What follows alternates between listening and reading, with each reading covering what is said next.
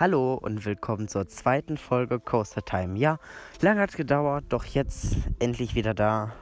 Coaster Time. Das heutige Thema ist VR-Achterbahn. Meistens, ich glaube, die meisten von euch kennen sie. Wenn nicht, Pech gehabt. Nein, also VR-Achterbahnen äh, sind Achterbahnen mit einer virtuellen Re Realität. Das heißt, einer VR-Brille auf der Birne. Äh, wie zum Beispiel in Europa gibt es viele. Sie verbreiten sich wie eine Seuche, nur dass Seuchen sch schlimmer sind. Äh, wie zum Beispiel drei Beispiele mitgebracht: äh, Pegasus im Europapark oder auch Alpenexpress im Europapark oder auch Galactica in Alton Towers. Sollten die meisten eigentlich kennen von euch. Äh, wer VR nicht kennt, lebt in der Steinzeit. Nein. Äh, VR ist quasi, du kriegst eine Brille auf die Birne gepappt. Da ist meistens ein Handy drin.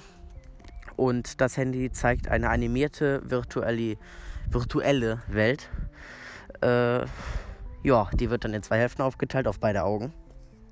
Und wenn du dich hin und her bewegst mit dem Kopf, erkennen das die Sensoren im Handy und bewegen das Bild mit. Das ist relativ cool. Technik gibt es schon länger. Jetzt aber auch auf Achterbahn. Äh, es gibt schon ein paar Hersteller, die es herstellen. Ich habe jetzt mal ein paar mitgebracht, wie Gerstlauer, Vekoma, Mack Rides, Schwarzkopf und B&M. Die produzieren äh, oder, her oder stellen her schon äh, VR-Achterbahn. Das ist relativ cool. Äh, ich bin persönlich nur eine gefahren, und zwar Pegasus im Europapark.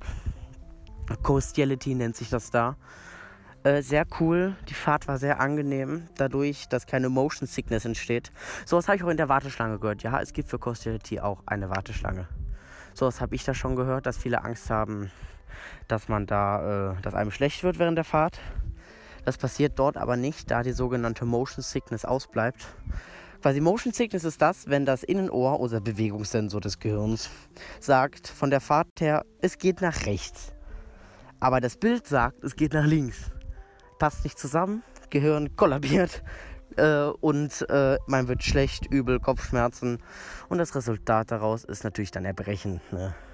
Ähm, aber bei gut gemachten Coastern passiert dies nicht, da quasi die Animation wird so auf die Fahrt abgestimmt, dass keine Motion Sickness entsteht und dadurch einem auch nicht schlecht wird. Äh, in dem Fall bei Mack Rides und so ist das, also jetzt Muckrides, nein, aber bei den guten Sachen wie im Europapark ist das so. Also mir wurde nicht schlecht. Generell äh, VR-Achterbahn ist ein cooles Thema, da man alte Achterbahnen neu aufpäppeln kann und quasi wiederverwerten kann. Äh, zum Beispiel im Europapark. ja, das sind die einzigen Beispiele.